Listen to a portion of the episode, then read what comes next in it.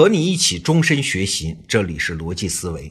上一周啊，连续五天我们都在讲液晶产业的相关话题，但这个故事实在是又长又精彩，所以这一周我们继续。那今天呢，我们就开始聊中国液晶产业这些年奇迹般的崛起。哎，这就不得不说到一家企业了，叫京东方。在液晶产业里，它现在在资产、利润、产量、生产线数量、技术水平各个方面都是国内第一。那京东方的前身是啥呢？是一家老牌国企，叫北京电子管厂啊，编号是七七四，是建国初期苏联援建中国的一百五十六项重点工程之一。哎，有点老大哥的意思啊。它有多大呢？一五期间，全国电子工业总投资五点五亿元。这家七七四电子管厂一家就占了一点零三亿元，哎，那可是一九五零年代的一亿元啊，你就可见它有多重要吧。但是重要了几十年之后，在改革开放之后，国门一打开，电子管厂发现坏事儿了。现在啊，先进国家的核心电子元器件早就不是电子管了，而是晶体管和集成电路了。你原来再大，地位再重要，也扛不住你现在产品没人要了嘛？哎，正好这个时候啊，全国兴起彩电热，家家户户都买电视机，市场大的不得了啊！所以各个省市呢，那个时候都积极从国外引进彩电生产线。北京市也一样啊。北京市政府一琢磨，说你原来生产电子管啊，这个在技术上和显像管都属于真空管技术。要么你们生产彩电吧，还算有一点技术优势啊。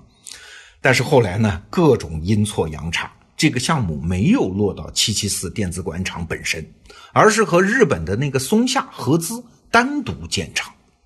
一九八七年的时候，松下彩管公司成立啊，这是当时北京最大的中外合资企业。厂子呢就建在离电子管厂不远的地方，但是是单独建厂。电子管厂七七四虽然名义上拥有百分之二十五的股权，但是没有什么发言权啊，也得不到多少分红啊。那错过了彩电生产之后呢，七七四就病急乱投医，上了很多后来看来简直就荒唐的项目，包括什么营养保健茶、爽口液，还有什么制冷设备、节能灯、出租车公司等等啊。那那个合资的松下彩管怎么样呢？哎呀，当时赚了很多钱啊。但是你想，一方面电子管厂是小股东，厂子最困难那几年急需用钱，找松下财管想分点红，费劲死了。但是更重要的是另外一方面，因为日本松下的技术封锁，所以这家公司从一九八七年成立，一直到二零零九年停产，二十二年啊，中国人跟他们一起混了二十二年。中方仍然不能独立设计显像管啊！中方在这家公司里的地位和打杂跑腿的差不多啊！哎，到了一九九七年六月十号，转机来了，北京电子官厂七七四在深圳 B 股上市，一下子募集到多少钱？三点五亿港元。这么多年啊，企业是第一次有了这么一大笔可以自主支配的钱。哎，那就可以认真考虑一下喽，能不能找到下一个新的主业了？二零零一年的时候呢，北京电子管厂有两件大事儿，第一件是改名为京东方啊，那第二件呢，就是盯上了我们这个系列节目讲的液晶产业。当时啊，液晶行业再一次陷入液晶周期的低谷。关于什么叫液晶周期，上一周的节目里面提到了，大家可以去参考啊。在这个低谷里呢，韩国现代公司急于得到现金，所以打算出售旗下的液晶生产线。好了，京东方要不要收购这条生产线？请注意啊，这里面可有一个很大的问题需要厘清。到那个时候为止，中国的企业熟悉的和外资合作的模式叫合资啊，和现在京东方面临的这个收购，它有很大的区别。你想，如果是合资引进生产线，那生产线打包运到国内之后，对生产负责的主要是外方企业，他们有责任确保生产线的正常运转，确保最终的产品合格啊。那既然是对方负责，对方当然有理由掌控整个生产过程。你插手进来，想要在干中学学技术，那如果影响了生产，责任算你的还是算我的呀？这样一来呢，在合资企业里面，整个生产的管理设备零部件的采购、供应商的管理、技术的后续研发等等各个环节吧，都是由合资中的外方承担。那中方能得到的呢，只是合资生产线生产出来的产品销售之后的利润的一部分。你不可能深入到生产过程中去的，你也就不可能得到发展和积累工厂技术的机会。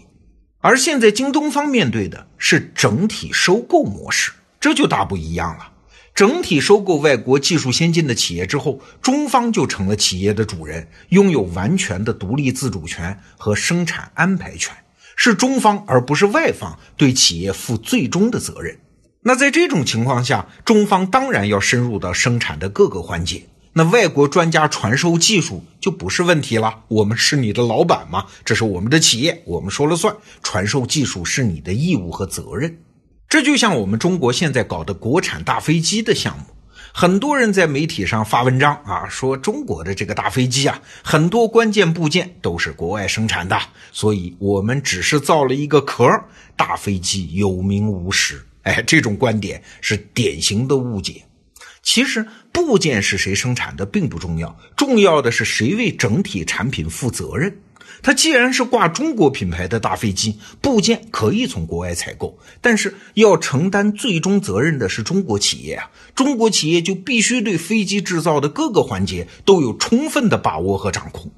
所以，中国能独立建造大飞机这件事情的意义其实非常重大，这等于是打造了一个学习和发展大飞机技术的平台。有了这个平台，后面的进步会快得多啊！那我们今天说的液晶生产也是同样道理啊。上周我们说了，在大规模生产的过程中，基于当时当地和实际生产的工厂技术，比通用的实验室技术更加重要。其实啊，大部分液晶实验室技术都可以在公开出版物啊、论文当中看得到。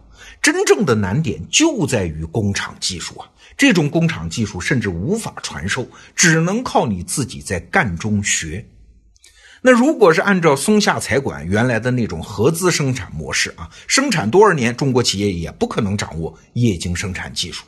而现在如果有机会整体收购国外企业，然后拿过来彻底吃透摸清整个生产过程，而且在自己独立建厂的过程中，一点一点的积累工厂技术，中国企业才算是真正掌握了液晶产业。事实上，当年韩国人赶超日本人的时候，也是这么做的。这里有一个对比啊，就在京东方收购现代液晶企业的时候，上海有家企业叫上广电，也在筹建液晶生产线，只不过它是从合资的办法来筹建的。二零零三年，上广电和日本的 NEC 合资，在上海投产五代液晶生产线。从表面上看呢，上广电的实力当时是比京东方强的。但是因为是合资生产，所以上广电始终没能掌握液晶生产技术和供应链啊，所以呢也就不敢下决心继续投资扩张生产。二零零六年的时候，液晶周期那个低谷一来，京东方和上广电都陷入巨额亏损。但是京东方呢，因为掌握自主技术嘛和供应链嘛，所以抓住机会逆势投资扩大生产。而周期过去之后呢，也就是二零零七年，京东方因为产量大增，迅速就盈利了。上广电呢，继续亏损三个亿啊，最终在二零零九年是黯然转让。好了，有了这个对比，我们就知道京东方算是走对了路子。上周我们说过啊，液晶产业的竞争主要是投资策略的竞争，敢于在液晶周期的低谷大举投资是问题的关键。那目前呢，京东方在全国有十一条液晶生产线，总投资额超过三千亿人民币啊，是中国工业史上单个企业迄今为止最大的投资额。那京东方的出货量已经占到全球这个领域的百分之二十二还要多一点，超过了韩国的 LG，现在是世界第一。好了，问题来了，就算是成功上市融资，京东方不过是得到了几十亿元的资金呢。随后这些年的三千多亿的巨额投资，这钱是从哪儿来的呢？明天我们再来解释这个问题。好，明天见。